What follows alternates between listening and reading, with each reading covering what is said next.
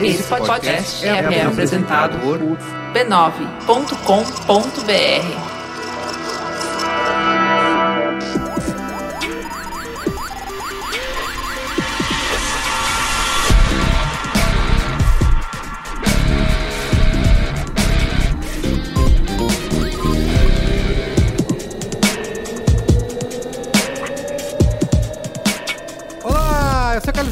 esse é o Braincast número 206. Estou aqui hoje com Luiz Assuda, Oi, Merigo. direto da América, Gustavo daqui no Mafra. Oi, Merigo. Estou aqui também com o nosso convidado super especial, Thiago Oliveira, que é sócio fundador da IS Login Service. E aí, Thiago? Oi, Merigo. Legal, legal todo mundo entrando no espírito. Cumprimos a nossa cota de palmeirenses aqui, né, hoje. Hoje Trouxemos sim. o Thiago. Chega. É pra falar- verdade. Mas eu não quero falar de futebol. Não, tá? Futebol não, não. é um Hoje esporte não é, que... não, não é, não é essa a pauta. Não é essa, velho. Vamos, vamos, vamos direto, vamos falar da- das Pri- coisas sérias. Principalmente com palmeirense. É, questão de ordem. Questão de ordem aqui. Tá bom, vamos aqui hoje falar de... Vamos desmistificar o empreendedorismo. Eita, Isso, nós já fizemos aqui alguns programas. alguns, hein? Lembra o Quem Ajuda Autoajuda? Que a gente falou de empreendedorismo de palco. Pois né? é. Da galera que promete muito e faz pouco. Pois é. Estamos aqui com o Thiago que tá lançando um livro essa semana, Olha aí, né? Que é o Pense Dentro da Caixa, estamos aqui com o nosso exemplar. Aprenda a enxergar oportunidades empreenda em qualquer cenário. E o Thiago aqui vai nos falar bastante de como botar a mão na massa, fazer a coisa acontecer, além, né, das palavras. Tendo um CNPJ. Isso. É importante. tem- Tá, tá bom? tá bom? Muito bom. Tá, vamos pro comentário nos comentários? Vamos lá. Comentando nos comentários.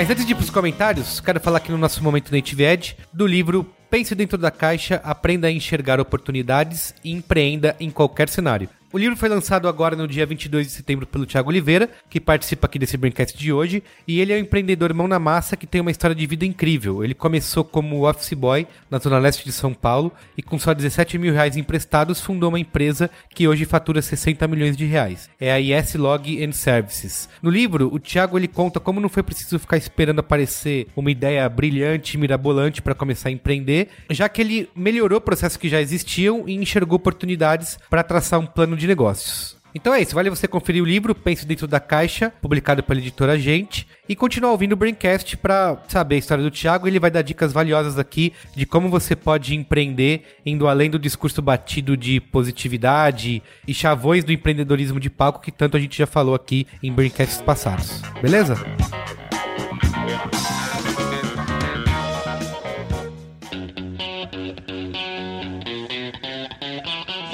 Quero retomar duas coisas que eu deixei de fazer nos últimos meses aqui. Primeiro, é chamar a galera, a nossa galera, nosso povo, nossos ouvintes, o nosso povo. Meu Deus.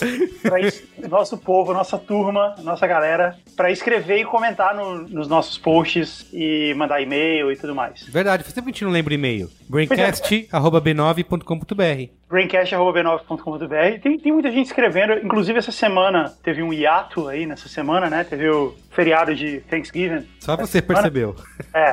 Isso acabou sendo um pouco bom porque vieram mais e-mails e mais e-mails melhores. Tá todo mundo de parabéns, inclusive. Boa. Mas é sempre bom lembrar que todo mundo pode escrever, todo mundo pode ou comentar lá no site ou no Twitter, porque não faz sentido a gente estudar a pauta a semana toda, avaliar prós e contras de cada tema, conversar com os especialistas, estabelecer uma argumentação objetiva e focada sobre cada ponto, como a gente faz toda semana aqui, Claro. para nem sem ninguém comentar. Então, um, um braincast sem o comentário é como se fosse o estrondo de uma árvore caindo numa floresta deserta. Tá. É como, é como o som de apenas uma mão batendo palma. É como um espelho que reflete apenas a imagem de outro espelho e, por sua vez, reflete apenas a imagem do primeiro espelho. Que bonito. O, Gu- o Google, ele tá... Tá poético, né, hoje. Então, Ele como- realmente se preparou pra isso. Isso. é como bochecha sem Claudinho. Ah, meu Deus. Então, então é isso. Escreve lá pro braincast.v9.com.br, comenta lá no site, no post, ou então no Twitter. Agora, se você tem algo bem polêmico pra comentar, comenta no post do Mamilos. e foge do Braincast, é isso? É porque o Mamilos é um podcast empático e de peito aberto. E a gente não. A gente não, todos os outros oito podcasts da casa, eles são sabichões, teimosos, ranzinzas, sarcásticos, intelectuais e só querem saber de ler, jogar videogame, assistir série ou ficar no computador. E o Mamilos não. O Mamilos é empate. Mamilos, não, Mamilos é empático e de, e de peito aberto. Tá bom. Mas todo mundo aqui se ama, toda essa galera se ama porque, sabe por quê? Porque nós somos uma família. Ah, sim. Família B9 de podcast. A família B9 de podcast. É bom lembrar que a gente tá de site novo, né? Nossa, Tem o site novo, site maravilhoso. muito meu trabalho de fazer esse jabá aqui. Isso. Site maravilhoso, né? Tá muito bom. Sessão reformulada, acesse b9.com.br barra podcasts. Muito tem lindo. lá, além do B9 e do Mamilos que a gente já falou, tem o Naruhodo, Poco Pixel, o Mupoca, o Spoilers, Tecnicalidade, o Caixa de Histórias, o Código Aberto e o Zing. Muito bem. E se você não ouve todos esses podcasts, você é tipo aquele cara que só assiste alguns capítulos da novela, sabe qual é? Sei. Fica perdido no meio da história. É, não, ou então assim que compra quadrinhos, mas só de vez em quando, só quando a capa é legal. Sei. Ou então, ou então assim que assiste jogo de futebol e fala, ah, eu torço pra quem ganhar, pra quem estiver ganhando. Entendi. Ó a polícia aí na sua casa, Guga. Pera aí, deixa eles passarem. Tá tendo um ataque terrorista aí? Às vezes. Às vezes. Tem Cuidado, muito hein? incêndio aqui, tem muito. As coisas pegam fogo muito fácil. É, então.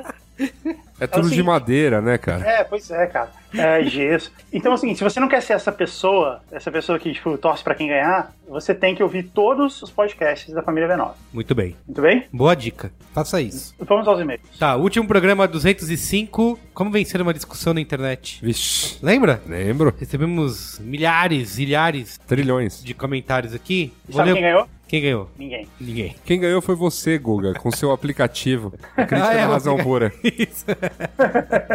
o primeiro comentário aqui, posso ler, Guga? Vai lá. É do Tarso LM. Ele não botou sobrenome, né? Acho que tá, falou alguma besteira, tá com medo, é isso? Talvez. Numa empresa de mídia digital, 34 anos, mora num bolsão atemporal em São Paulo. Seja lá o que isso quer dizer, né? Uma coisa que poderia ter sido apontada no episódio é a questão da desonestidade no debate. Arthur Schopenhauer. Ixi, ó, o cara já. Ah, já mandou o Schopenhauer, É hein? isso, lá. Plau! Lá- Vai, vamos aí. Escreveu o livro Como Vencer um Debate Sem Precisar Ter Razão, que é um apanhado de 38 estratagemas, também chamado dialética erística, onde o filósofo aponta os principais esquemas argumentativos que maus filósofos utilizam para enganar o público e até mesmo confundir seus adversários. Já vi muitos amigos utilizarem desse tipo de artifício, não para se instrumentalizar, mas para utilizar os mesmos artifícios para saírem vitoriosos em debates de boteco. É, Uma outra forma de você vencer qualquer discussão ou debate boteca é só citar Schopenhauer. Isso, gente O citou. cara já venceu. É. Cara venceu. Ah, ele, ele ganhou essa sessão de. Parabéns, Tarso. Tá, dia- retire seu prêmio aqui no, no escritório do B9. O dia em que todos se conscientizarem que debate é para a criação de novas ideias de esclarecimento, eu imagino a potência que esse país poderá se tornar. A questão não é vitória ou derrota, mas sim aprendizado para se chegar à vitória de ser um pensador com análise crítica para contribuir com o desenvolvimento da humanidade. Em suma, a vitória de um debate só é alcançada quando todos se tornam melhores. Espero ter contribuído, mesmo que de forma atrasada. Vida longa e próspera a todos e, sobretudo, que o céu não caia sobre a cabeça de vocês. Eu não entendi essa, essa ameaça. Mas assim, a gente não para de discutir pelo prazer de estar certo na internet? Temos que melhorar a humanidade? É importante. Entendi. Tá bom. Faz parte do processo, Tá bom. diz a lenda. Quem vai ler o próximo aí? Pedro Antunes Costa, 26 anos, professor de Ciências e Biologia em Brasília, minha cidade. Olha só. Brasila. Olá, pessoal. Eu gosto muito de discutir, me confrontar com ideias diversas para tentar aprimorar as minhas próprias, e cheguei até a discutir algumas vezes com o Merigo no grupo do Mamilos. Quem nunca entre a gente discutiu com o Merigo? Quem, quem nunca, né? Eu sinto sua dor, Pedro. Achei um absurdo isso porque eu não entro em discussões. Não, não, o Merigo é o cara que entra na fila errada e vai até o fim, só pra não ter que dar uma situação. Tá certo. Que absurdo.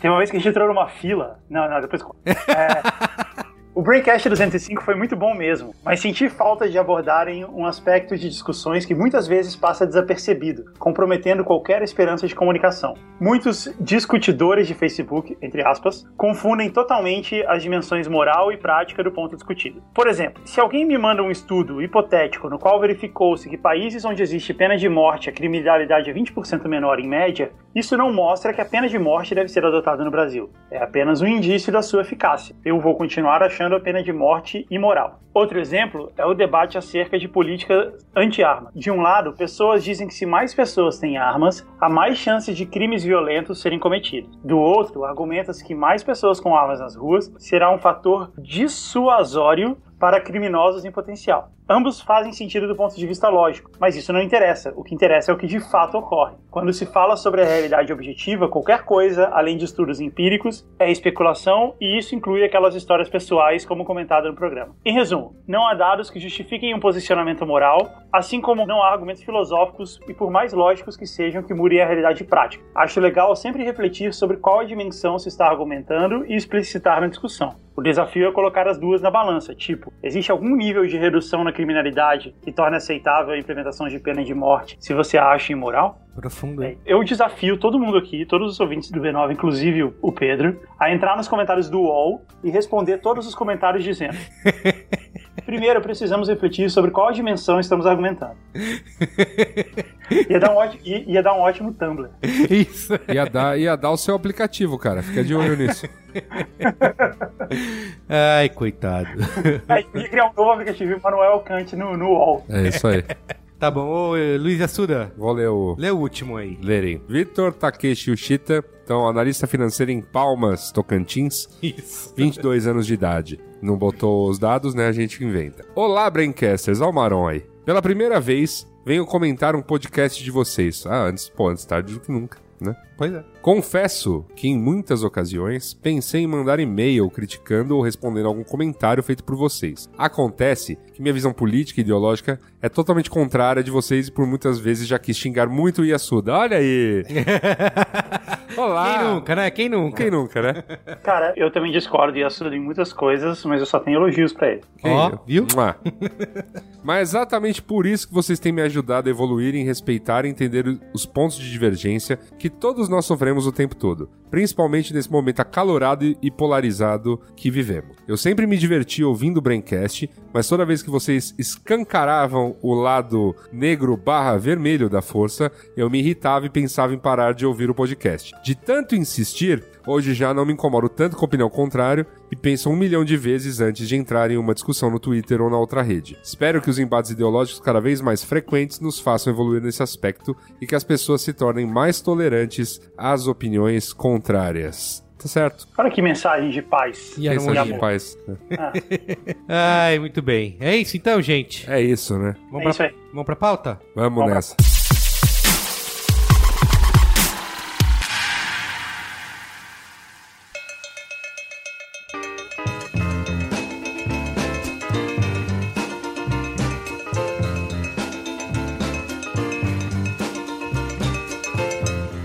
Desmistificando o empreendedorismo, né? Antes da gente começar, a gente tá aqui com o Thiago Oliveira. Eu queria que ele contasse um pouco da história dele, que ele é um cara que a gente, como eu falei, né? Nós já falamos bastante de empreendedores de palco, Verdade. né? Que vendem histórias maravilhosas de sucesso, como você ser milionário e montar a sua empresa, Uhum. mas que na verdade nunca montaram sua empresa Nunca. e não são milionários. Ou de repente até são, Tão mas pouco. Não montando a sua empresa. Sim. Mas vendendo cursos de como montar De sua como empresa. montar a sua empresa. Você entendeu o dilema da vida moderna? É, cara. Boa. Isso, tem- isso tem rolado bastante. Mas o Thiago, ele é um cara que realmente botou a mão na massa aí e fez acontecer. Conta aí, Thiago, como a coisa começou. Então, meu amigo, foi. Eu tenho hoje 36 anos. Eu brinco que eu tenho essa carinha de menino de apartamento, mas eu sou eu sou nascido e criado em São Miguel Paulista, zona leste de São Paulo. é minha- palmeirense, não sei como, né? É, Como, como- como- como é que, pai, como é que se dá isso? pai, pai. Ah, tá bom. É, Entendi. Aquela, vai passando, né? Entendi, tá bom. Eu acho que a partir do Tatuapé, cara, só tem Corinthians, cara. verdade. Não tem mais, assim. Do Tatuapé pra lá, Então você viu que daí eu já comecei a quebrar barreira. né? Isso. Eu tô- você quebrou um Já, paradigma come- aí, já cara. comecei a quebrar paradigma. né? Tá explicado, tá explicado. E aí eu sou, eu brinco que eu sou formado em EEPG. Não adianta eu falar aqui que eu tenho diplomas MIT, não sei aonde, que eu não tenho nada, tá? sou formado em escola estadual primeiro e segundo grau e depois eu me formei com a escola em ciências contábeis. E minha carreira profissional começou, eu comecei como office boy no escritório de contabilidade e a partir desse escritório eu fui trabalhar como agregado, é aquele cara que pega o seu carro, o seu veículo e vai fazer a entrega. Na época eu peguei um veículo, um Monza 94 do meu pai que estava desempregado. Monza 94, É, olha só. mais quebrava do que entregava, né?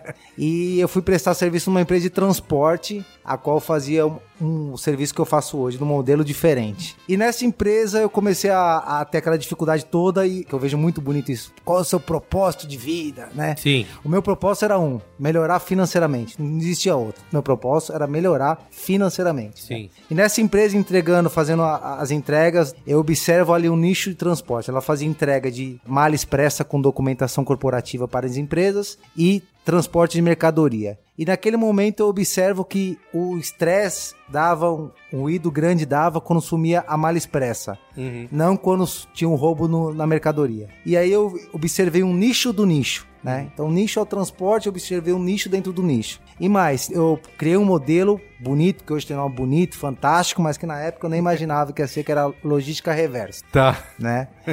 e aí a primeira dentro dessa empresa entregando, fazendo entrega, eu levo pro dono da empresa para fazer desse, modelo dessa maneira e o dono da empresa fala que não, não é viável, não é possível. E aquilo ficou me incomodando, ficou me remoendo. E aí eu conheci, na época eu era noivo da minha atual esposa hoje. Ela trabalhava numa empresa, é, numa empresa em Jundiaí. E eu conheci uma pessoa lá em Jundiaí, ele falou: "Pô, Thiago, eu queria montar um negócio", tal. Eu falei: "Eu tenho um negócio brilhante, fantástico, fenomenal". E aí eu fiz um plano de negócios muito mal feito, né? Tá. E aí peguei 17 mil reais na época, que hoje inflacionado, vai em torno de 60, 50 mil reais. E aí nasceu a IS com 17 mil reais emprestado, né? Então eu, eu brinco que eu saí já devendo, não saí, né? Sim. E, esse- e essa pessoa, Wagner, que inclusive no livro eu faço agradecimento a ele, ele foi meu primeiro sócio investidor, né? Que hoje é muito sócio investidor. E aluguei uma sala e esses 17 mil reais me sustentou durante seis meses tomando não de cliente. Você tá louco, né? Eu entrei no mercado nicho do nicho, mas um mercado multimilionário, aonde meus concorrentes faturam 500, 600 milhões de reais. Uhum. né? Eu Mas, ti- mas aí, Thiago, deixa eu te interromper. Eu não entendi bem qual era o nicho do nicho. O nicho era fazer a entrega O, só o da nicho é o, tra- expressa, é o nicho é o transporte, o nicho do nicho é fazer justamente isso, só a mala expressa. Eu, até hoje, a empresa só atua com mala expressa, né? Mas o que é mala expressa? É conhecido como malote, entendeu? Ah. De documento corporativo. Daquelas pastas de documento, Google? Não, tá, eu sei, mas, mas você Então- entrega isso da onde pra onde? Então você imagina o seguinte, a Casas Bahia, né? A ReHap, ela tem a matriz dela, que fica aqui em São Caetano. Então eu distribuo o Brasil todo pro ponto dela em vendas lá em Manaus. Então você imagina o seguinte, eu pego uma mala expressa cheia de documentação corporativa, material de marketing, material de escritório, vou no ponto dela lá em Manaus, levo pra ela e no momento que eu tô levando lá do ponto dela em Manaus, eu já coleto outra e trago de volta. Ah, entendi. Entendeu? O nicho do nicho é assim, a gente não opera com mercadoria. E isso traz uma segurança para mim e para o cliente, entendeu? Ah, entendi. Hoje são feitos, pra vocês terem ideia de número, são 12 mil entregas por dia, cara. Nossa. Pô, legal. Então, então a, gente, a gente criou um nicho, quando eu falo nicho do nicho, né? Eu falo justamente isso. E eu falo muito, por diversas vezes, a gente já teve oportunidade de ir para outros segmentos dentro do transporte. E a gente sempre escolheu, e, e modéstia parte, certo, e manter o foco, né? E eu falo muito isso, a importância do empreendedor manter o foco. Que muitas vezes eu vejo que o cara começa a virar cartola de mágico, né? Ele, ele começa a vender tudo, mas ao, ao certo ele não sabe o que ele vende, entendeu? E aí, neste momento, abre a, a empresa com uma matriz, né? Fazendo São Paulo capital. Demoramos seis meses para acontecer o primeiro cliente, né? Tomando não, não, não, não, não, e aconteceu o primeiro cliente. Então, esse capital inicial me manteve durante seis meses, né? Manteve aquela, aquela dureza, almoçando no clube social, né? Para segurar o, o dinheiro do caixa. Então, eu agarrei como oportunidade da minha vida de melhorar, de vida, porque eu, tenho, eu vim descobrir agora, eu tenho um problema de concentração. Eu tenho um déficit de concentração pequeno, mas tenho. Eu sempre tive dificuldade muito grande com os estudos, né? Então, ali eu enxerguei como uma oportunidade de melhorar de vida de fato. E é esse negócio eu agarrei com, com unhas e dentes. Sim, mas Thiago, como que você vê? A gente falou isso, que eu tenho visto bastante desses discursos de ah, basta você acreditar nos seus sonhos e trabalhar duro, que a coisa vai dar certo, pensar positivo. Você acha que isso é uma coisa que realmente funciona? Que Isso ajuda, mas não, não, não resolve se você não tiver achar uma forma de fazer é, é, melhor, achar uma forma de colocar gestão na sua empresa. Né? Isso tudo na conversa aqui eu vou, vou falar bastante sobre isso. Uhum. Experiência de vida. Então eu acho muito assim, se você não tiver achar uma maneira de fazer diferente, eu tô falando assim, não precisa ser o Bill Gates para inventar um novo produto, achar uma forma de remodelar um processo existente. É muito que eu falo isso. O que tem muito processo mal feito, hoje nós temos mais três empresas de outros segmentos totalmente diferentes, todas as empresas nasceram com essa visão. Pegar o que já, existe e melhorar. Agora, se você não tiver realmente achar uma forma de fazer diferente, realmente, eu acho que tudo isso, palestra, mindset, motivação, tudo isso ajuda. Você tem pensamento de empreendedor, ajuda. Mas não vai resolver no teu dia a dia, porque quando chegar a conta, negão, isso aí não paga, entendeu? Sim. É, então, se você não achar uma forma melhor de fazer, é difícil. Sim, você fala bastante desse negócio de que tá todo mundo hoje tentando encontrar ideia genial, né? Passa o dia atrás da mesa tentando buscar inspiração. Ah, vou criar o, sei lá, o aplicativo do momento, vou criar uma nova moda e que vai ser isso que vai fazer sucesso. E você fala muito de reinventar a própria que você já faz, né? É, isso daí eu, eu até andei tomando um pouco de porrada na internet, porque eu era né, contra o Vale do Silício. Não é isso. Eu acho a cultura do Vale do Silício fantástica, sensacional. Só que no Brasil ainda não está, não tem isso. Que momento você faz uma rodada de negócio é que você levanta 300, 400 milhões com o investidor? Não existe. Uhum. Não existe. Então, a cultura do Silício é fantástica. Aplicativo é fantástico, vai mudar o mundo. Quem tiver um aplicativo que vai revolucionar o mundo tem que tentar, né? Mas a ideia do livro surgiu justamente porque muita gente veio me procurar e falou assim: Tiago, gostaria de empreender, mas não tem uma ideia fantástica. E isso começou a me incomodar. Pô, a gente empre- empreende bastante, tudo em negócios já existente. A gente só pega o que já existe e melhora. Né? Remodela um processo existente. E no meu dia a dia, que aí vem a ideia do pente dentro da caixa, né? Porque minha vida é uma caixa do trabalho, do trabalho para a escola, da, da escola para casa. A vida acaba sendo uma caixa. Você encontra ali na sua caixa várias oportunidades de negócio em processos mal feitos, em processos que poderiam melhorar e fazer funcionar, entendeu? Entendi. Eu acho legal isso aí que você falou de aqui não existe cultura do Vale do Silício, porque isso é algo que fica muito na cabeça das pessoas. Eu sei porque sou sócio de uma empresa que trabalha na área de cidade, de tecnologia, etc. Então eu acabo ficando muito próximo disso, né? E você percebe que existe uma fantasia envolvendo o assunto, que você faz e você vende muito rápido, Muito. que você pode ficar muito rico, Isso, é passa a ter ideia. E aí você começa a perceber que existe uma coisa que é você colocar a empresa no PowerPoint. A empresa, ela é um PowerPoint, a ideia é um PowerPoint. O cara fala, ah, vamos fazer isso, isso. Tá bom, o que, que existe hoje? Ah, existe um PowerPoint e que na maioria das vezes é bem mal feito. Sim. E existe essa ideia de que você vai, ah, a gente vai conseguir um investidor. E, cara, é muito difícil fazer isso no Brasil. Porque a lei, a lei, ela não, não é Perfeitamente, É, porque o cara ela- que tem capital, ele tem medo, né, que ele não vai fazer, tem medo de colocar patrimônio, do- porque hoje a, a lei tá muito rápida, né? Então se ele investe num aplicativo, esse aplicativo gera um prejuízo gigantesco, chega muito rápido na, na pessoa. Lógico que já tem maneiras, já estão já formatando e tem uma turma muito legal fazendo um trabalho muito legal, investidores anjos, que tá mudando isso, né? Isso que eu fico muito feliz, que tá mudando isso, mas o que você falou é perfeito, Guga. É, É, mas é, mas é apesar. Tem uma galera fazendo o mesmo, assim. Eu já fui, inclusive, em vários encontros e tal. Mas o pessoal faz isso apesar do clima do, Sim. da economia hostil pra isso, entendeu? Porque nos Estados Unidos e em outros países que são exemplos disso, no Chile, na Alemanha, você tem as leis voltadas pra ideia de que, ó, você pode tentar aqui e Sim. se der errado, tudo bem. E é assim, né, Guga? Não, tem uma cara. coisa que é legal. Que isso, é, é, lá nos Estados Unidos você fracassar 15 vezes, vai te dar um abraço, falar assim, é o cara. Aqui se fracassar duas, teu vezes vai falar, esse cara é um quebrado, já quebrou duas vezes, né? Tem, tem, tem esse lance de cultura também, entendeu? Que influencia muito, né? E eu tô falando de Pois um é. cara que eu já passei em 2007, eu passei uma dificuldade muito grande, eu conto isso no livro, cara. Foi dramático, né? Que propaganda de banco é muito lindo, fantástico no- na televisão, mas no dia a dia você vai pedir dinheiro pra banco. mano. a propaganda do banco é, chega aí, é só, Gerente. pe- Vem cá, o seu gerente. é. é só pedir. É, é, lindo. Pois é, mas é- essa, essa é outra coisa que é complicada, né? Porque no Brasil a legislação ela protege muito, muito o devedor. Então isso dificulta você conseguir empréstimo também. Esse é um dos casos. Agora, é legal você falar isso, porque eu acho que esse é um dos primeiros mitos dessa onda de empreendedorismo que a gente tem hoje. É essa ideia de que se você tiver uma grande ideia, você vai conseguir um, um investimento. E, cara, isso tá muito longe, isso é muito fantasioso, sabe? Isso acontece, mas não é fácil e não é rápido como essas reportagens fazem Olha parecer. só, Guga, a, a empresa hoje completa 14 anos. Eu comecei a ver dinheiro da empresa 9 anos de empresa, entendeu? Então, assim, é, é, é, é aquilo que vocês falaram que estão se vendendo muitos sonhos, cara. Que o cara não tem que, não tem que desacreditar. É um negócio. E outra coisa que eu falo, e eu tomei muita porrada por causa disso. Cara, não adianta isso, cara. Uns nasceram pra ser servos, outros nasceram pra servir. Tem pessoas que têm o perfil de empreender, tem pessoas que não têm. Por mais que o cara ele quer empreender, ele não tem o perfil, não tem as habilidades, não tem a característica de empreendedor.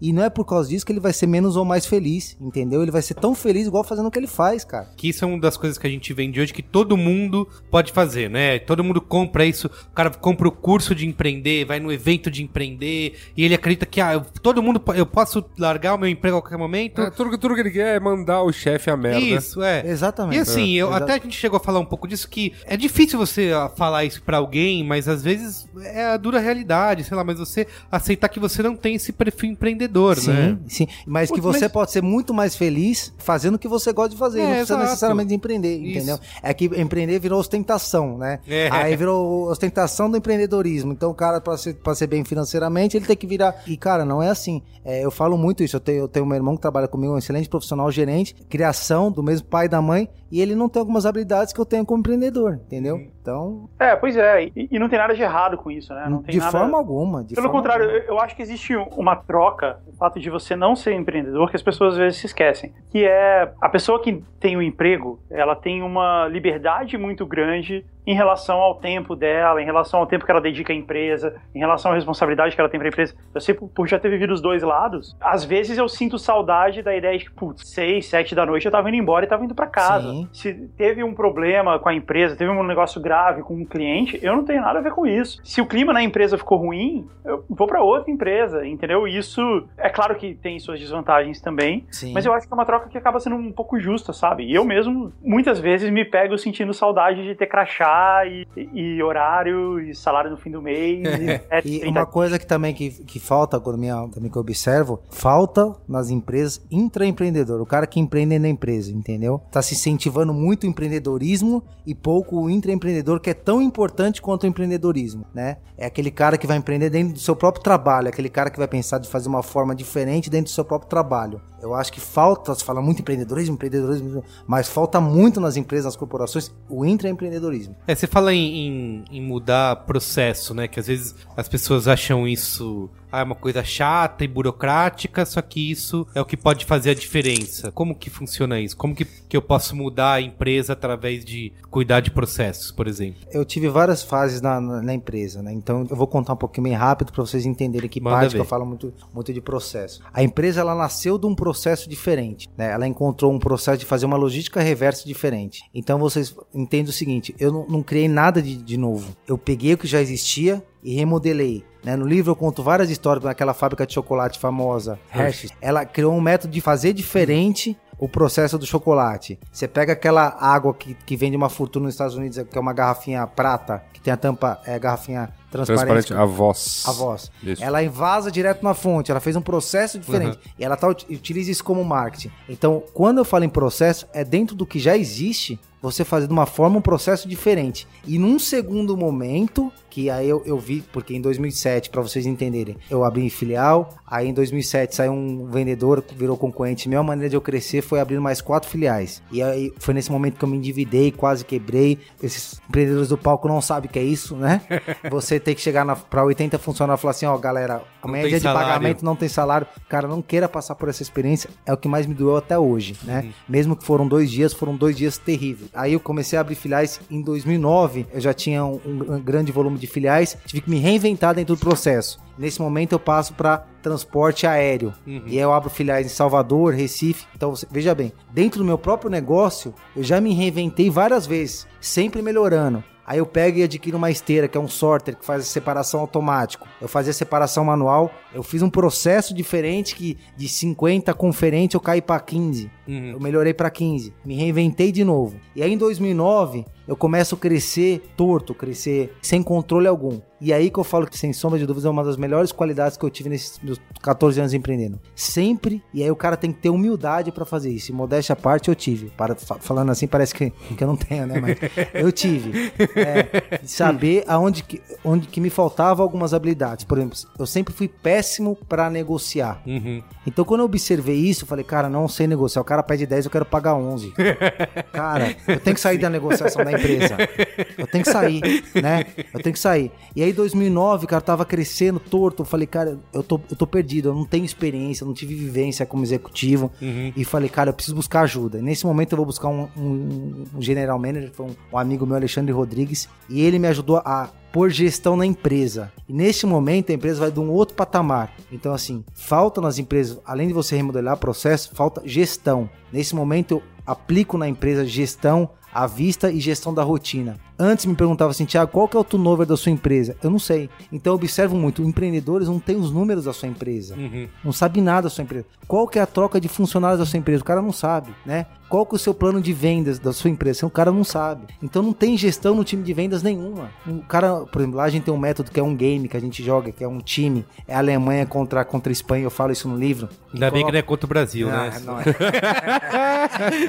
e, e- e coloca o time para guerrear, né? Então eu observo muito, principalmente. E aí é, as empresas não fazem gestão da empresa. Gestão não precisa, não precisa ser uma empresa gigantesca para ter números. Não, o cara não sabe nada, entendeu? Então olha só, o cara ele se reinventa no processo, acha uma forma de fazer melhor e mais barata, né? Aí o cara pega e põe, aplica gestão, né? O cara sabe gestão da rotina, gestão, desempenho, o cara sabe todos os números da empresa. Isso é fundamental para uma empresa, não importa o seu tamanho. Eu acho legal você falar isso, porque eu, eu passei pelas mesmas coisas, né? Eu sempre comparei com a desova do salmão, sabe? Que é nada contra a corrente. Sim. E, Tipo, você vai nadando, vai nadando, vai nadando, e aí a hora que você consegue terminar uma corredeira, tem calmaria durante um tempo, mas depois vem outra pior. E dá um pouco dessa sensação, né, de que, tipo, olha, a gente tá fazendo isso aqui, vai ser bem difícil, mas quando a gente conseguir, tem um último obstáculo que a gente passa e aí as coisas dão certo, sabe? Mas a maioria não consegue. A maioria fica pra trás. Mesmo fazendo tudo certo, a maioria fica pra trás. E outra coisa que, que eu reparei muito também, que, que você tá falando aí, que também aconteceu comigo,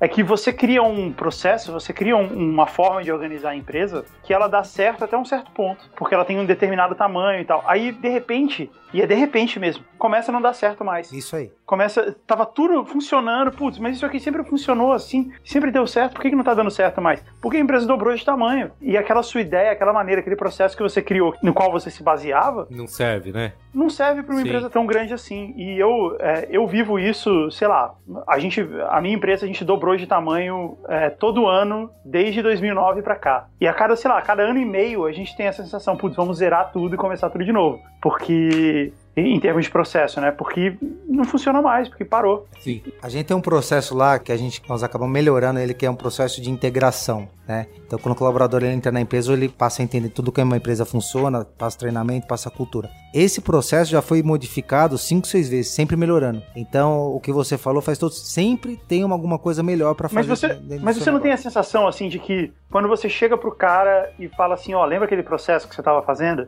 que a gente acabou de implantar? Vai mudar. Isso nunca te deu a sensação assim de que as pessoas perdem a fé no processo? Puta, vai mudar de novo. Isso aí nunca vai dar Além de certo. perder a fé, qualquer mudança ela é muito difícil, né? A gente passou por uma implantação no sistema agora de colaboradores extremamente bons que não se adaptaram ao novo sistema, nova cultura do processo, entendeu? Então, além de perder a fé, infelizmente no caminho você acaba perdendo pessoas também, né? Que não se adaptam à nova cultura da, da empresa. Vocês falaram no começo sobre investimento, né? De que ah, no Brasil não funciona assim, de que ah, o comercial do banco tudo uma alegria e tal. Mas eu queria entender, assim, de fato, como que uma pessoa pode começar? Você tem uma ideia que não seja uma, uma ideia Que não é um aplicativo, que né? não é um aplicativo, sei lá. Mas eu tenho essa dúvida. Você pega o quê? Faz uma apresentação da sua empresa e vai batendo de porta em porta pra apresentar? Como é que é esse início? O que eu sempre percebo é que essa história do banco sempre acaba sendo uma boa alternativa, considerando que você consegue algum crédito no banco, né? Uhum. Porque é, acho que essa é a primeira coisa que você tem que sempre pensar. De que adianta você ter um investidor que vai ser dono do seu negócio, sabe? Vai ser dono de metade do seu negócio e tal. Às vezes, igual você falou aí,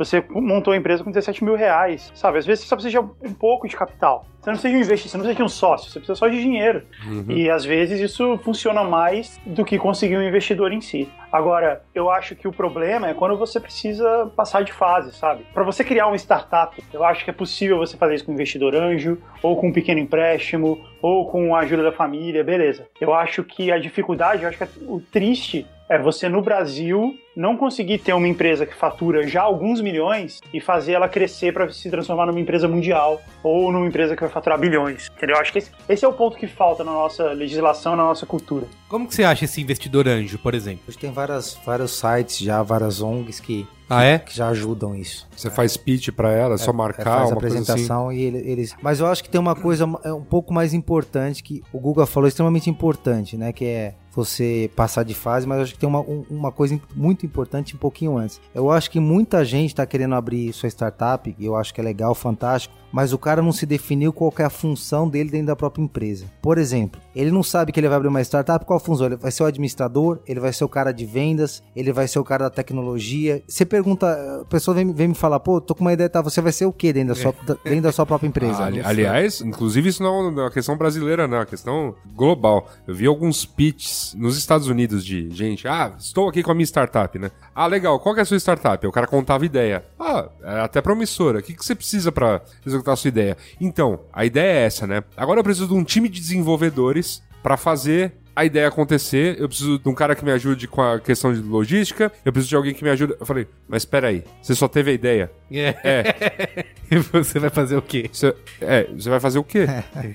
É, é só, é só o PowerPoint, né? É, Oh, ele, ele- me falou, eu fiz o PowerPoint. Sim, é, é. Ou desculpa, né? O Keynote. Continua aí, Thiago. E de fato, tem alguns clichês em internet que eles realmente são, são válidos, né? Você pensar grande e executar pequeno é totalmente viável e saudável. Eu comecei assim, né?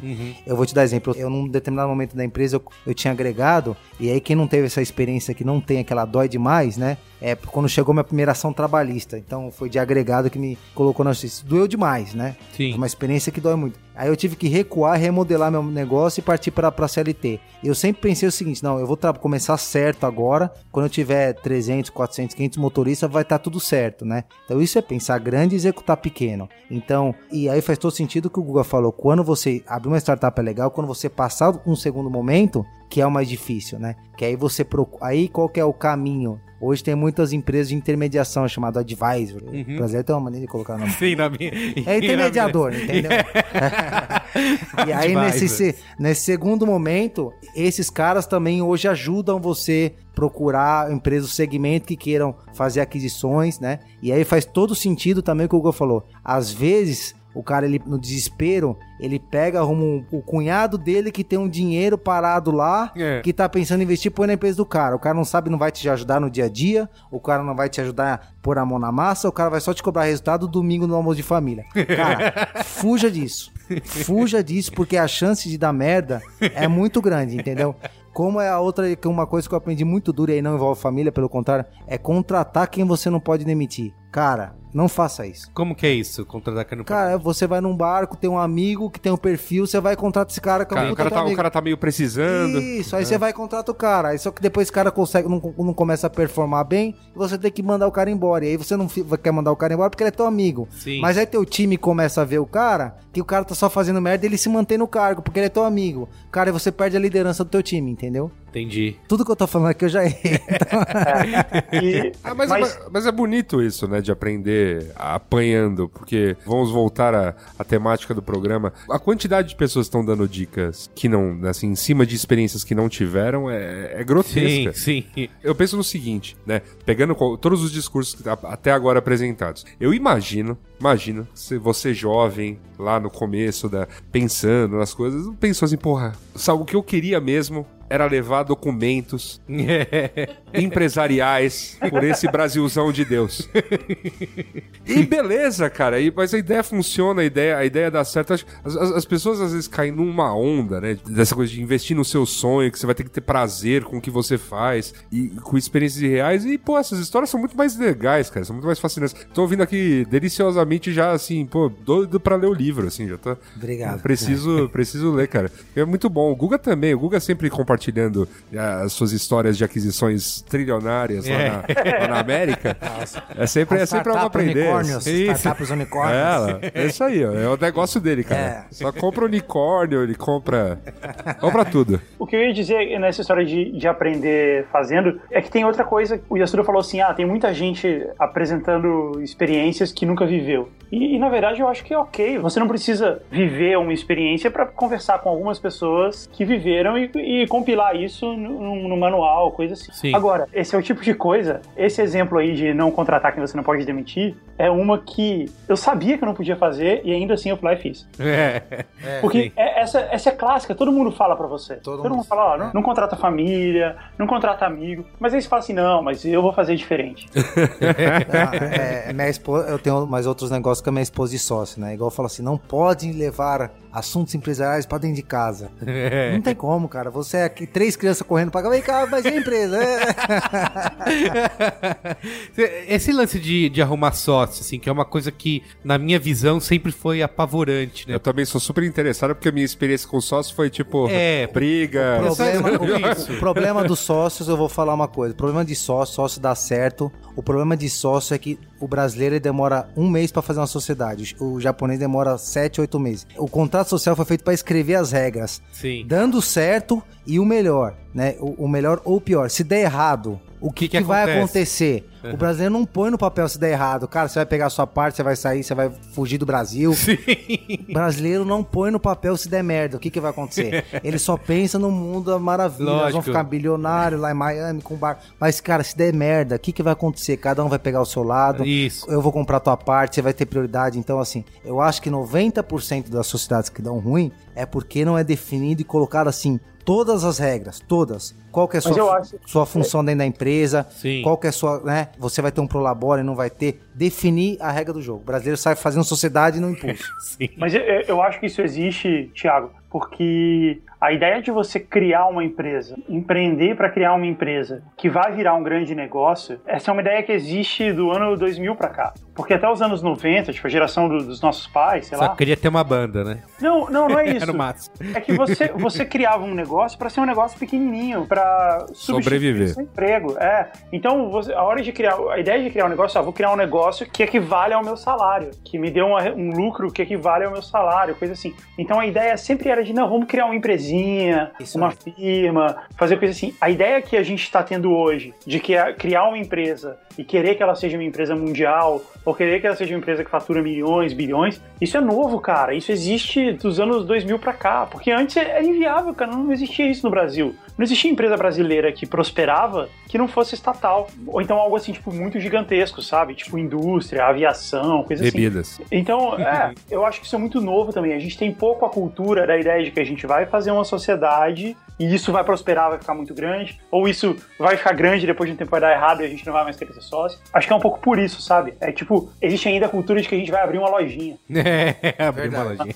não é? Verdade. Tiago, eu queria que você falasse sobre concorrência, assim, porque você criou a empresa batendo de frente com outras grandes empresas do ramo, assim. Incluindo, né, o governo. Isso, ah, incluindo isso. E numa hora dessa surge um, ah, não, não adianta fazer, porque já tem um monte de gente grande fazendo, eu vou procurar outra coisa. Como é que rola essa dinâmica aí de. Primeira coisa é que eu falo, encontre uma maneira de fazer melhor e mais barato. Foi o que nós, nós encontramos. Mesmo concorrente gigantesco, né? Eu achei onde que eles tinham falha e tem até hoje, principalmente atendimento. Hum, Fiquei bom nisso, né? Criei um, um modelo de atendimento hoje, um canal direto de atendimento. Parece né, o óbvio, mas não é o óbvio. Nós criamos uma logística reversa. Com isso eu consegui dar escala, dar volume, né? Então assim, hoje, por exemplo, quando o meu carro para num shopping center, eu faço 80 entregas dentro de um próprio shopping. Então eu consigo Sim, fazer clusters de clientes. e eles ficavam indo o dia inteiro, é isso? Exatamente. Eles deixam uma equipe que deixava de manhã, uma equipe que deixava à tarde. Então o que, que eu fiz? Remodelei um processo diferente. Achei uma forma de fazer diferente. Apenas isso. Não inventei a roda, o serviço existe, o serviço é bem feito. Só fiz uma forma diferente. Legal. Eu tenho a sensação, Thiago, de na hora de implantar processo, eu tenho a sensação que chega num momento que a empresa está tão grande que você basicamente tem que criar uma outra empresa só para cuidar dos processos. Você tem que criar uma série de departamentos e pessoas que não trabalham na área fim da empresa, que não trabalham voltado para a produção da empresa, só para cuidar dos processos da empresa. E isso, cara, isso é muito caro. Eu acho que esse, esse é o ponto que atravanca o crescimento de uma empresa. O que, que você acha? Eu acho que tem uma maneira mais, um pouco, é menos dolorosa, cara. É, eu vou te falar por nossa experiência que nós tivemos, tá? Bem rápida. Uhum. Quando nós fomos redefinir processos, nós criamos gestão da rotina, gestão à vista. E o que, que nós fizemos resumidamente, tá? Eu fui em cada departamento, né? Nós contratamos aí uma consultoria para ajudar. E aí eu- hoje eu vejo que não precisa de consultoria, mas nós contratamos falta de experiência. E aí implantou, nós desenhamos cada departamento interno, achamos fornecedor de cliente de cada departamento interno, definimos os indicadores definimos gestão de produtividade, reunião mensal de resultado, né? Eu colocando a mão na massa, cara, foi cultural, né? Muita gente não se adaptou. Então eu acho que uma forma melhor de fazer é você enraizar na cultura da empresa. Eu vou te dar um exemplo. A gente tem uma reunião de resultado que ela acontece mensalmente, que a gente fala dos resultados de cada número, de cada indicador, de cada departamento. Essa reunião para me implantar demorou cinco meses, porque na hora de entregar cada departamento entregar os seus números, não entregavam. Como que nós mudamos? E algumas vezes, cara, dói demais e as pessoas falam, pô, o Thiago é um pouco duro, não é, não é isso, cara. Algumas vezes você tem que ter energia. Assim, ó, quem não entregar vai vir fazer reunião no sábado de manhã entendeu? A reunião vai acontecer sábado de manhã. A partir desse momento... Puta, come... genial essa ideia, Thiago. Co começaram, a, começaram, a, começaram a falar... Cara, assim, ó, a reunião de resultado acontece segunda-feira de manhã, a segunda segunda-feira de cada mês. A gente trata do, do, mês, fala do resultado do mês anterior. Beleza, quem não tiver com o resultado pronto, a reunião vai, desse time que não entregou o resultado vai vir para sábado. E aí, no quinto mês que isso começou a acontecer, no primeiro mês que não entregaram, começou a entrar na cultura da companhia, cara, que se não entregar, vai vir sábado mostrar a reunião de resultado. Entendeu? Cara, eu quero, eu quero até comunicar ao pessoal da minha empresa que ouve o programa. que está copiando. Eu quero, eu quero aproveitar nesse momento e comunicar por aqui que isso está implantado desde já. Eu, não... eu venho de qualquer jeito. Então. Eu avisaria, mas eu só tenho uma estagiária, então. Tá, tá, já está implantado, cara. Esse podcast já valeu por isso. Então, oh, Google, eu acho que o processo, primeiro, a implantação dele, você vai perder gente, não tem como né? Infelizmente, às vezes até gente boa, mas vai perder. Né? E você implantar na cultura da empresa, eu acho que é menos doloroso depois você ter que manter, né? Sim. Eu queria entender assim, como que a gente faz porque é um pensamento que se tem muito, ah, eu preciso empreender, que eu vou ter que trabalhar dia e noite, de que eu não tenho, não vou ter mais tempo, vou ter uma vida social, não vou ter tempo para família. Você já falou, Thiago, que você é casado, tem filhos e tudo ah. mais, assim como eu e o Guga também, menos Yasuda aqui que ainda vai chegar lá. como... É, é, é a, a controvérsia. A controvérsia. como que você faz a gestão desse seu tempo, assim, ah, preciso me dedicar à minha empresa e preciso me dedicar à minha família. Se eu não me dedicar o suficiente à empresa, ela não vai dar certo, então eu tô ficando tempo demais com a família ou vice-versa. Como que funciona é, isso? Eu, eu, brinco, assim, que tudo na vida, né? lógico que num determinado momento, principalmente quando a empresa está crescendo, você tem que se dedicar muito mais, você tem que passar algumas horas a mais no trabalho, mas eu acho que tudo na vida você tem que estar atrelado ao seu propósito. Por exemplo, tem empreendedores fantásticos, brilhantes, como Carlos Wizard, é, Flávio Augusto, que os caras são geniais, estão num outro patamar. Eu não, não daria certo com o estilo de vida que os caras têm. Eu gosto da minha rotina, gosto uhum. de chegar cedo na minha casa, gosto de. Quando eu, eu abri meu negócio, eu sabia que em um determinado momento que eu estaria crescendo muito, eu ia ter que tomar uma decisão na minha vida. Ou eu ia virar esse cara que não tem tempo pra nada, e tem cara que gosta do jogo, gosta do play. Sim. Então, quando você vai abrir um negócio, você tem que estar. Tá, quando falar atrelado ao propósito de vida, é muito, muito isso. Pô, eu, cara, eu quero abrir uma loja, né, uma, uma, uma padaria que eu vou ficar, vou trabalhar poucas horas e vou ficar tranquilo. Sim. Fantástico, genial, né? Cara, eu quero abrir um, um negócio multimilionário, eu vou ter, sei lá, 400 empresas pelo mundo todo, o cara não vai ter uma vida saudável. Então eu acho que tudo na vida é o equilíbrio. Uhum. Eu acho que se você, se o negócio começar a te consumir tudo, muito tempo, e você esquecer a família, cara, nenhum CNPJ vale um infarto, entendeu? Não vale, cara, entendeu? Eu acredito muito nisso. Eu acho que em um determinado momento você tem que ter um esforço maior, mas se aquele time passar, começar a ter problema com família, Foi com exagerado. Filho, cara, eu colocaria de lado e, e, viveria feliz, entendeu? Legal. Queria assim, você falou de quando você começa, você começa praticamente uma banda de um homem só, né? Você tá ali tendo que fazer tudo, tendo que cuidar de tudo. Como que funciona esse processo de contratação? Quem que você vai trazer primeiro? Qual que é o perfil ideal? Porque eu vejo assim, é um pouco o lance, você falou, ó, comecei a empresa com 17 mil reais. Tem meio que um lance de arriscar, né? Porque você vai ter que contratar alguém, se comprometer a pagar salário para aquela pessoa durante, sei lá, o tempo que ela estiver ali, você não sabe se vai estar tá entrando dinheiro. Como é que funciona esse processo inicial é, de contratar? No meu caso, foi contratando de acordo com a demanda, né? Então, uhum. assim, era uma sala e um auxiliar de escritório junto comigo. Aí tinha um sócio investidor. Depois a gente contrata, quando fecha o primeiro cliente, contrata um, um agregado. Tá. Depois a gente contrata o segundo agregado, depois o terceiro agregado. Quando manda o terceiro agregado embora, vem a primeira ação trabalhista.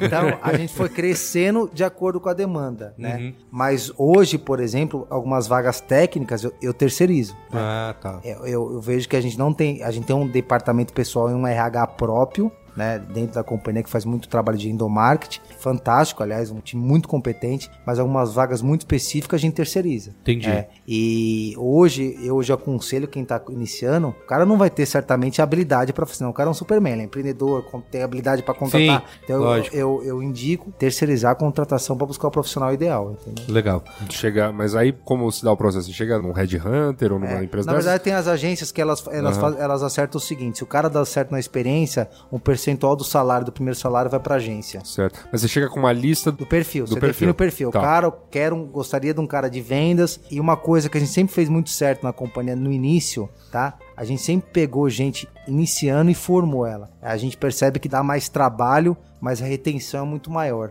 do que pegar um cara já de mercado, que é avião, Entendi. que vai. ah. Então a gente sempre teve essa característica. Que na- geralmente na é o que as pessoas buscam, né? Já querem alguém com experiência, mil anos de mercado É. e acaba não A gente, sendo... o- que o- seja jovem e ganhe pouco. É, o- É. Hoje eu tava vindo pra cá, eu recebi um, um texto de um coordenador nosso que comprou o primeiro carro dele, zero quilômetro, ele super feliz, né? por- Eu falei, cara, é mérito todo seu. Mas, cara, começou como ajudante, ajudante pra motorista, motorista supervisor, supervisor coordenador, aí coordenador 2, então o cara tá crescendo dentro da companhia. Eu acho que isso move muitas empresas, né? O cara vê crescimento, e aí é uma coisa importantíssima que eu observo, né? Muita empresa, ela não achou equilíbrio.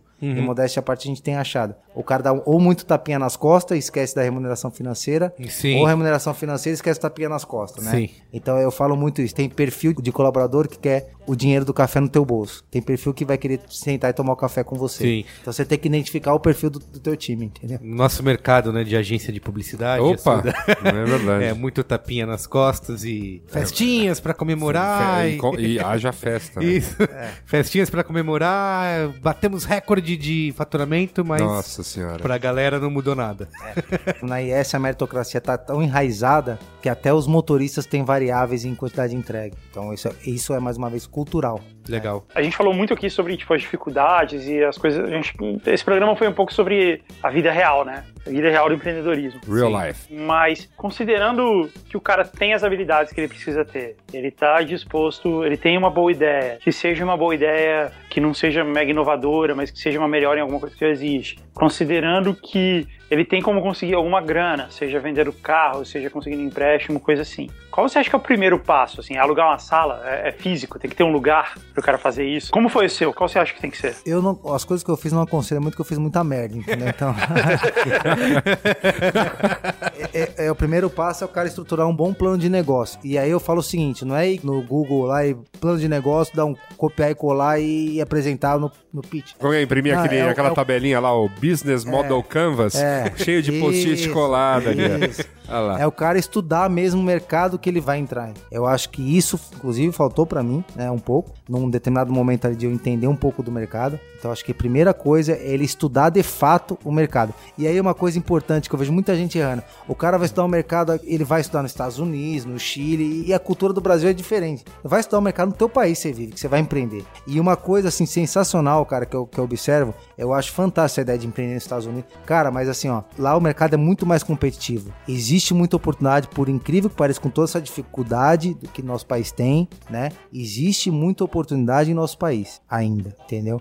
Então eu acho que a primeira coisa, é a fundamental, né, que eu não fiz como deveria ter feito, é o cara estudar o mercado que ele vai e estudar de fato. Não é o cara copiar e colar, é estudar, entender o mercado que ele vai entrar. Legal. É, né, uma boa dica, né? Até, porque eu, eu acho que é foda porque você joga essa coisa lá pra trás, Guga, como você falou dos anos 90, empreender pra sobreviver, mas é, tem um, acho que boa parte do empreendedorismo hoje é, de fato, ah, tô aqui com uma ideia, ela vai me dar um pouquinho mais de dinheiro que o meu salário, partiu. eu tenho ajudado muito, muito jovens, assim, com alguma. Não sou o dono da verdade, nem quero ser, sempre passo isso, mas com um pouco a minha experiência, né? Semana passada me procurou um, um rapaz que ele abriu uma doceria. Aí eu tava dando, falando, conversando com ele e tal, qual a estratégia para alavancar. Ele falou, não, porque eu, eu vi que aqui que a média do ticket médio aqui na região é, é, vamos colocar assim, ele colocou mil reais. Eu falei, cara, mas você fez um estudo antes, quantas pessoas passam na tua porta? Não. Você fez um estudo antes na região se tem outra doceria? Não.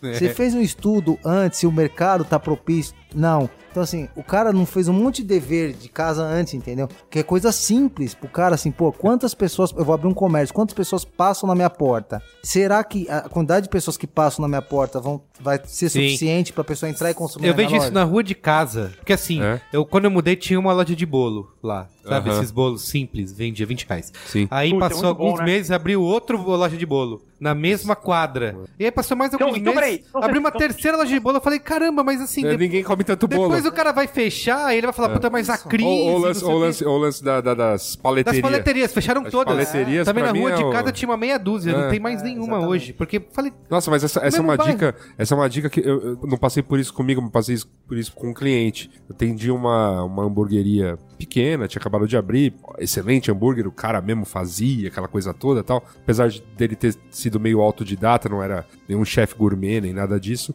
mas era muito bom o produto que ele tava vendendo. E Eu, eu tenho que falar, é, é muito irresistível. Ele gostava de inovar né, nas coisas. ele, Fazer, ele, inovar. ele, ele, ele, ele vendia um hambúrguer disruptivo, Guga. a, grande, a, grande, a grande disruptividade do hambúrguer dele foi ele misturar elementos da cultura dele, que é coreano. Ele colocava kimchi no hambúrguer, era bem interessante. E era. Hoje eu sei que tem mais alguns que estão fazendo, mas na época assim, eu não, Que tinha, susto. não tinha visto. achei que você falou que ele colocava cachorro. né? Não, kimchi. kimchi. Sei. Tá, Sabe o que é É, kimchi, né? cultura coreana, não, não sei o que é isso. Kimchi é aquele repolho apimentado, Ah, tá. a conserva de repolho apimentada. tá bom. Uma delícia. Enfim.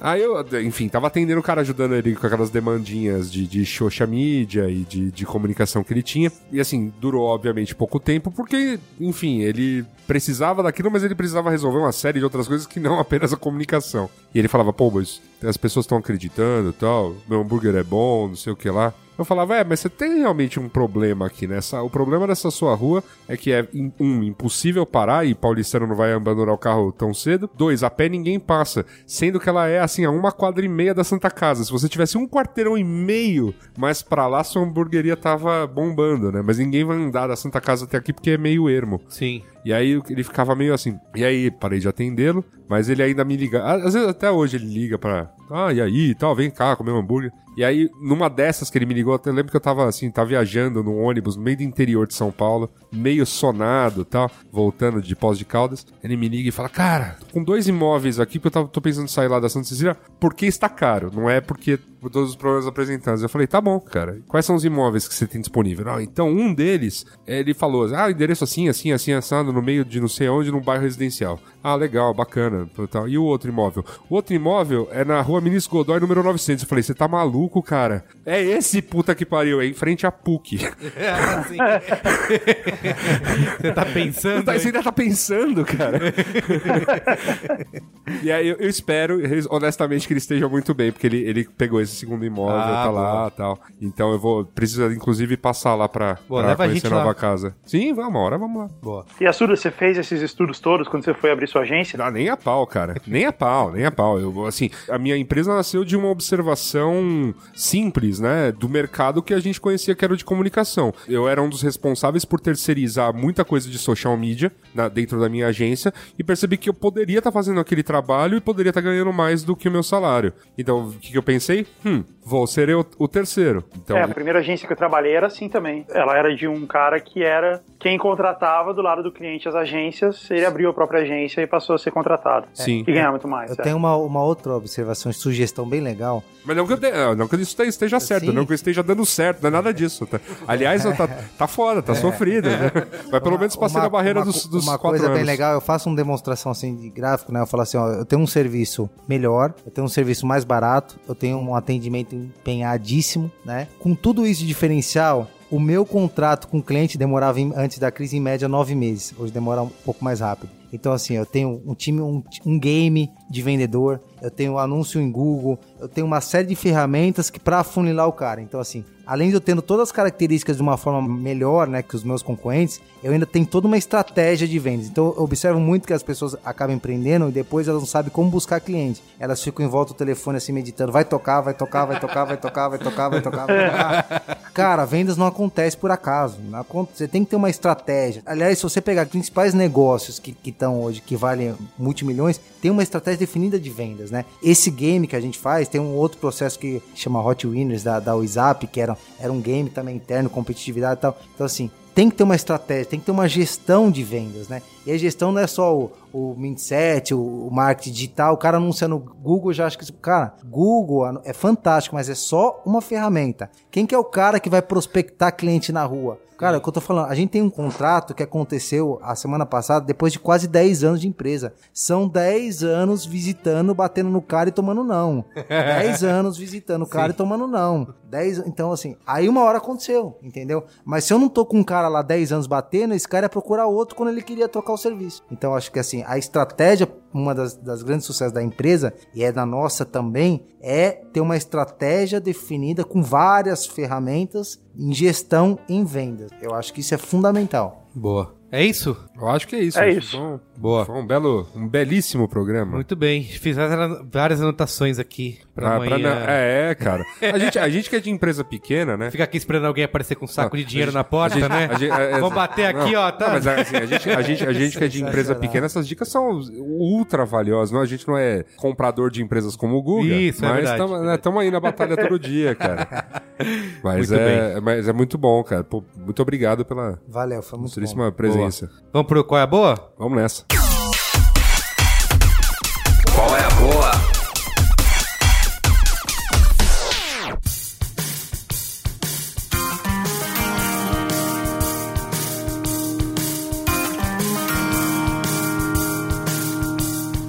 Ô, Guga, vai aí você. Posso primeiro. começar? Pode começar. Não sei se vocês vão lembrar, mas no Braincast número 130, Nossa. é, bom, é claro. Não é lembro. isso. Aham, lembro. Quase 100 programas atrás. Aham. Tô- tá aqui na minha quase 100 cabeça. programas atrás, Tá. há dois anos atrás, foi em 7 de outubro. Não foi um pouquinho antes, 7 de outubro foi quando foi o Qual é a Boa em vídeo que eu achei aqui. Caraca, velho. É que, é que ele, Mas- ele tá com o Google do lado Ah, é dele, né?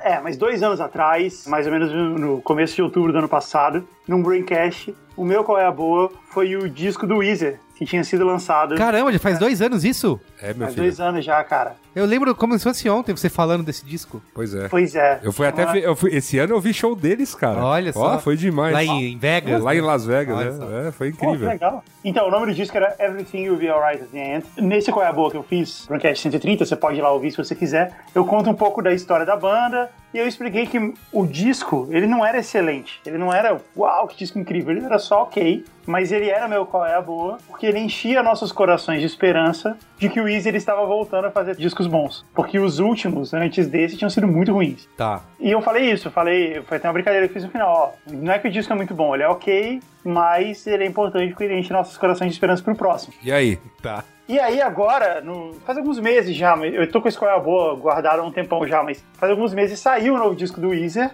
e ele é muito bom, cara. Ó, O disco, esse novo disco do Weezer, que não tem nome, ele é o disco sem título, mas ele Qual foi é feito pra ser dele? chamado, ele foi feito para ser chamado de álbum branco. Nossa. The White Album. Que original. É, pois é, porque o Weezer, ele tem O, o Weezer é isso. O Weezer, o Green Album, o Blue Sim, Album, sim. agora o White Album. É, O primeiro era azul, o o terceiro foi verde, aí teve um que foi vermelho, esse agora é o, é o branco. E Teve o vermelho. E teve os que teve nome também, porque eles são uma banda aleatória. Isso, é. Exato. O Weezer tem duas grandes obras-primas, que são o primeiro e o segundo disco. É o disco azul e o segundo que chama Pinkerton, que é o melhor de todos. Pô, pera aí, o verde também é bom, cara. Então, aí os outros dois que vieram depois, o Maladroit e o Disco Verde, eles são muito bons também. Muito bons. Mas eles não são obras-primas como os dois primeiros. São bons, mas vacilam. É, e esse álbum branco, ele tá nesse nível aí. Ele tá, no nível do... nível Maladroa Green Album. Isso, Tá bom. exato. É, tá, Pô, tá mas, mas se voltou pra isso, tá bom, né, Sério? cara? Pois Pô, é, então, cara. você- Não, Eu Então achei que você ia falar que reacendeu a esperança, mas aí.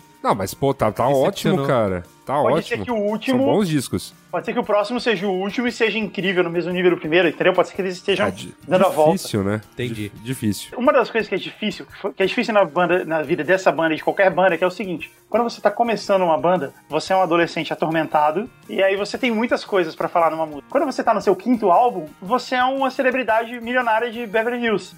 E ele canta, ele canta sobre isso. É, ele canta sobre isso, mas não é tão bom. Então é até engraçado que ele falou numa entrevista que pra escrever as letras desse disco ele entrou no Tinder. Só pra. Ele é casado e tal. Mas só pra ele ter Sei. a sensação de viver uma aventura. É o que todo mundo fala. Só vou entrar no Tinder pra escrever um. Pra escrever um álbum. Isso. É, exatamente. é. todo mundo diz isso. É, O que, que é Tinder? Já ouvi falar, mas não sei o que. era. Um, um aplicativo aí. Fala aí. Mencionamos num Braincast, né? Tem até um sobre o tema. A primeira música chama California Kids e você percebe a sensação, assim, o clima dos primeiros álbuns nela, embora as letras sejam um pouquinho diferentes. Tem uma outra música que é a minha preferida do disco, chama Wind in Our Sail, que é muito legal. E a última música, Endless Bummer, ela é muito parecida com Butterfly, que é a última música do Pinkerton, que é, é obra-prima. Então dá pra ver que é uma referência, sabe, até às próprias obras e tal. O mais importante é o seguinte, os últimos cinco discos do Weezer, eles só eram importantes pra gente que é fã da banda. Porque era só uma história que a gente não queria que acabasse, assim. Tipo as três últimas temporadas de How I Met Your Mother, sabe? Pô, tipo, boa parte da discografia do Pearl Jam, sabe? por aí É, vai. ou tipo toda a saga Malhação depois do múltipla escolha. Saga Malhação. Ai, E- caraca. E, mas esse disco não, esse disco é bom mesmo pra quem nunca ouviu a banda. É um disco realmente bom que vale a pena, mesmo pra quem não conhece ou pra quem quer conhecer a banda a partir dele, vai funcionar, vai dar certo. Beleza, Banda, já, banda incrível. já banda, salvei aqui no meu. Banda incrível, mas como te usou, viu? Pois é, é, Fiquei meio impressionado quando, ao ver no palco. É verdade, é, acontece, né, cara? Acontece, vez. idade, Isso idade tá tá aí pra acontecendo todo com a mundo. gente. Tá, ô, a, a, a, A gente não, galope. não estamos ficando mais novos, mais Estamos- jovens. Estamos, estamos te usando a galope. É. Vou te falar, viu, Guga, que essa vida, essa vida solteira me leva a lugares em que pessoas não viram tetra, cara. Você devia, você devia, você devia escrever letras, Yasuda. Eu, devia, eu, eu, tô, eu tô num momento bom, cara. Você faz, você me ajuda com as melodias, cara. Eu vou, eu vou É, compor, juro, eu vou compor meu disco sobre minhas aventuras noturnas. Ai, muito bem. Aliás, falando em contar sobre aventuras, deixa eu fazer a Pacheco Coronelada da vez Opa, e falar do meu podcast. Olha. Que eu vou lançar essa semana. Quando esse programa estiver no ar, já vai ter sido lançado. E a ideia do GugaCast é a seguinte: eu, eu trago amigos, pessoas que eu conheço, pra contar histórias épicas de suas vidas. Sabe aquela história que você tem assim, que você precisa de 40 minutos pra contar numa festa? História de pescador? É, e você vai aperfeiçoando o ritmo, assim, a ordem das coisas, a história vai ficando melhor. Eu criei um podcast pra isso, pra Big você Fish. contar essa Não, história. era. Style. Bom, não sei, vai depender das histórias que aparecerem. Mas a ideia é essa: a ideia é a gente traz um convidado e ele conta uma história da vida dele. Essa semana eu soltei o episódio piloto, que eu não sei se eu vou deixar lá pra sempre, porque ele é meio polêmico, porque fala umas coisas de igreja. Então é possível que você chegue lá e você só encontre do dois pra frente. Mas isso eu, é bom gra- porque eu gravei, hein? Quero saber quando o meu vai pro ar. teve o, o episódio número 2, tem a participação do Merigo. É isso, vai lá e de- me conta o que você achou. Ué, gugacast.com? GugaCast.com, isso aí. Criativo, hein? Criativaço. Foi bom, né? Meu Deus. Ah, ah, e o terceira coisa, Song Pop. Song Pop voltou. Ah, não. Me, me desafiem no Song Pop, acho que dá pra desafiar lá pelo Facebook. Eu, inclusive, fiquei em segundo lugar. Pop voltou. Que anos É, ó, estamos? Que, que ótimo, né? Eu fiquei, eu fiquei em segundo lugar no campeonato de Song Pop esses dias. Ai, ai. Boa. É isso. Tiago, qual é o seu? Qual é a boa aí? Tem um livro bem legal que tá sacudindo minha cabeça, chama Organizações Exponenciais, porque ela é 10 vezes mais rápido que a sua. Boa, legal. Tem português Tem? brasileiro? Sim? Não speak English.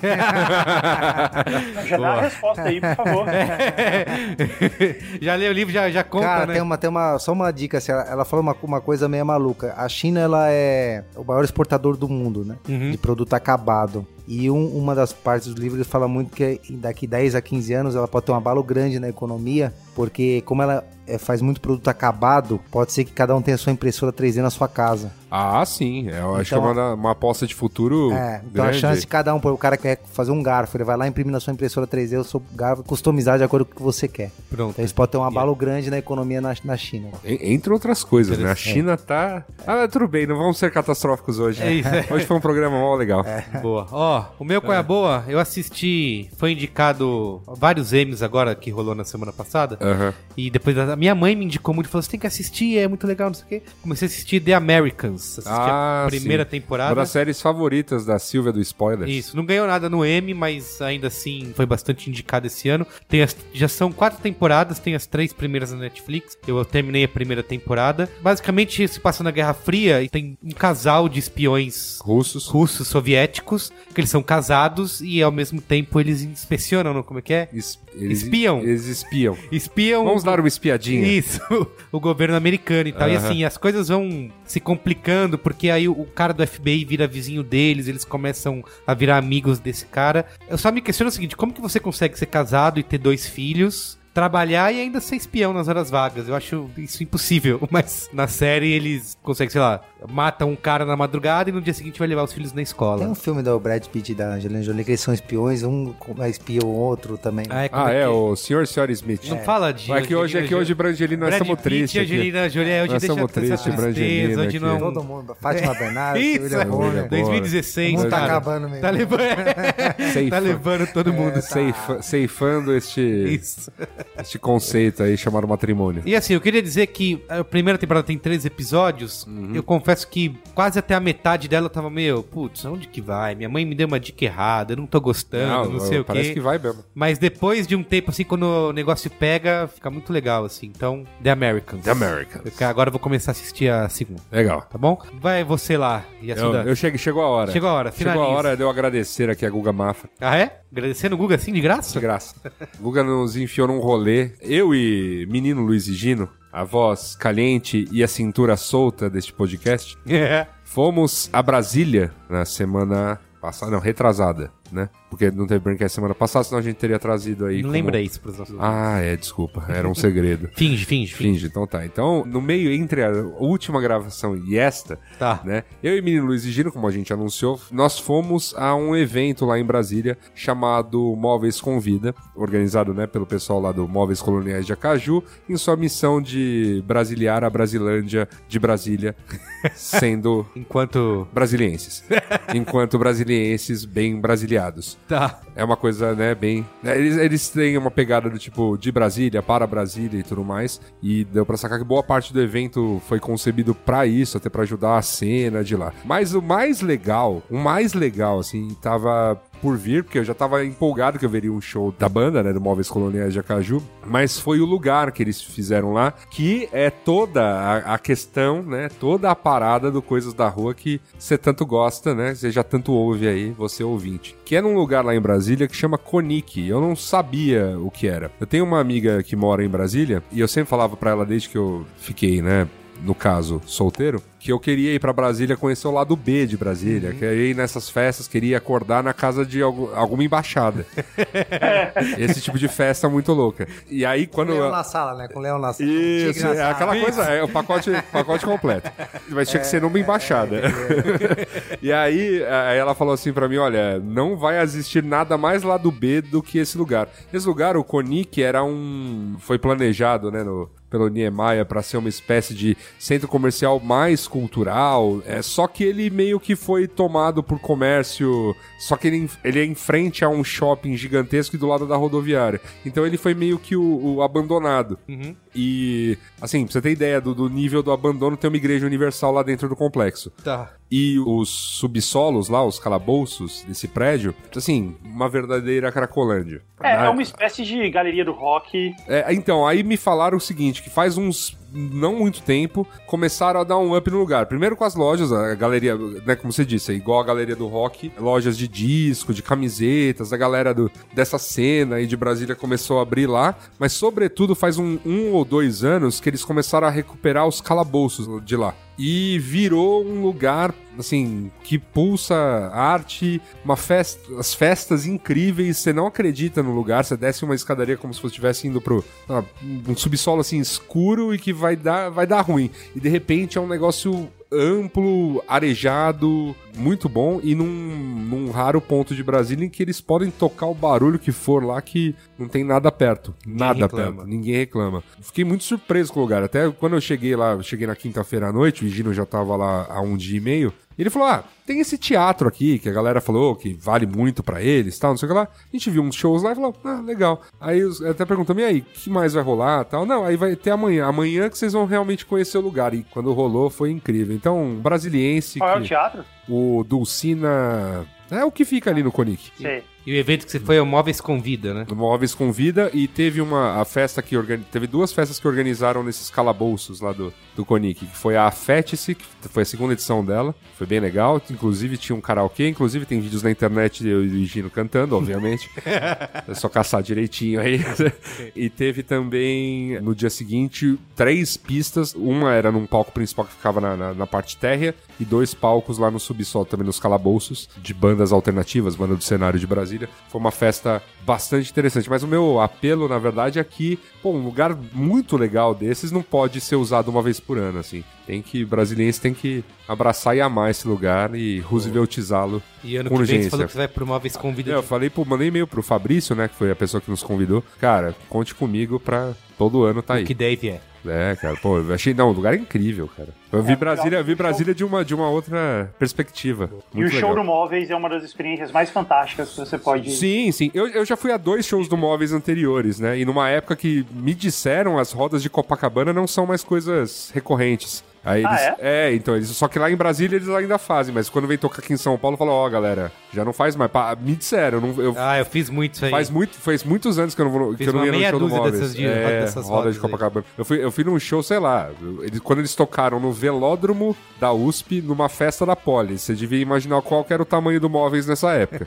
e numa outra vez que eles tocaram no, no- na choperia do Sesc Pompeia. Sim, fui nesse também. É, e, e- só que, meu, isso aí já tem quase 10 anos. Caramba. É, porque eu, eu- eu Eu fui no lançamento do, do CD deles no Auditório Ibirapuera. É, então. né, é, Foi bem na época do, do lançamento do segundo disco deles, lá, o Complete-se. Isso. É, isso. já tem quase 10 anos essa brincadeira, Nossa cara. A banda não é Você tão. foi.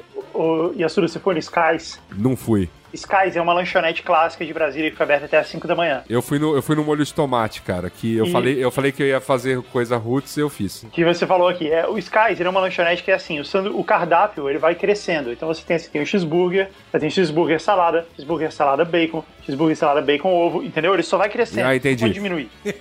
Não, não vira X-ovo, não. Vira X. É, é, ele vai crescendo. Você só pode adicionar coisas, nunca tirar. Ah, E- pau- e é um, um um paulista não pode ir pra lá, não, cara. E é, obviamente, é óbvio que é incrível. Aham. E uma vez, num desses shows que, os- que o Móveis fez em São Paulo, eles vieram de van de Brasília até São Paulo e trouxeram um sanduíche do Skies pra mim. Ah, que da hora. Ficou bom, né? Ficou, chegou aqui Chegou bom. muito bom. Chegou da hora. Cara, eles trouxeram, era um sanduíche de 14 horas, mas eu comi e não, não, não teve nada. Que bom, que A bom. pizza de manhã dura 14 e fica boa? né? Isso, É, é. aí, eu também acho. né? Mas é isso aí. Esse só chacoalhou um pouquinho. É só chacoalhou um pouquinho, pegou um pouquinho de sol, atravessou Chegou Minas pão, Gerais. pão com opa, né? Opa, É. não tem nada dentro. o recheio perdeu já. Mano, fico pensando nesse sanduíche atravessando o estado inteiro de Minas Gerais, assim, É isso. até chegar aqui. Mas, Pois é, foi Mas- uma das coisas mais legais que alguém já fez por mim. É muito bem. muito bom. Mas, Guga, muito obrigado por me enfiar nessa, viu? Avisa, sei que o Fabrício é muito seu amigo, pode dizer que tô dentro. É, ele tá ouvindo você. É, que bom, cara. Boa. Então é isso, gente. É isso. Obrigado, valeu, Thiago. Muito Valeu, bom galera. papo. Muito bom. É nóis. Abraço. Obrigado. Até mais. Adeus.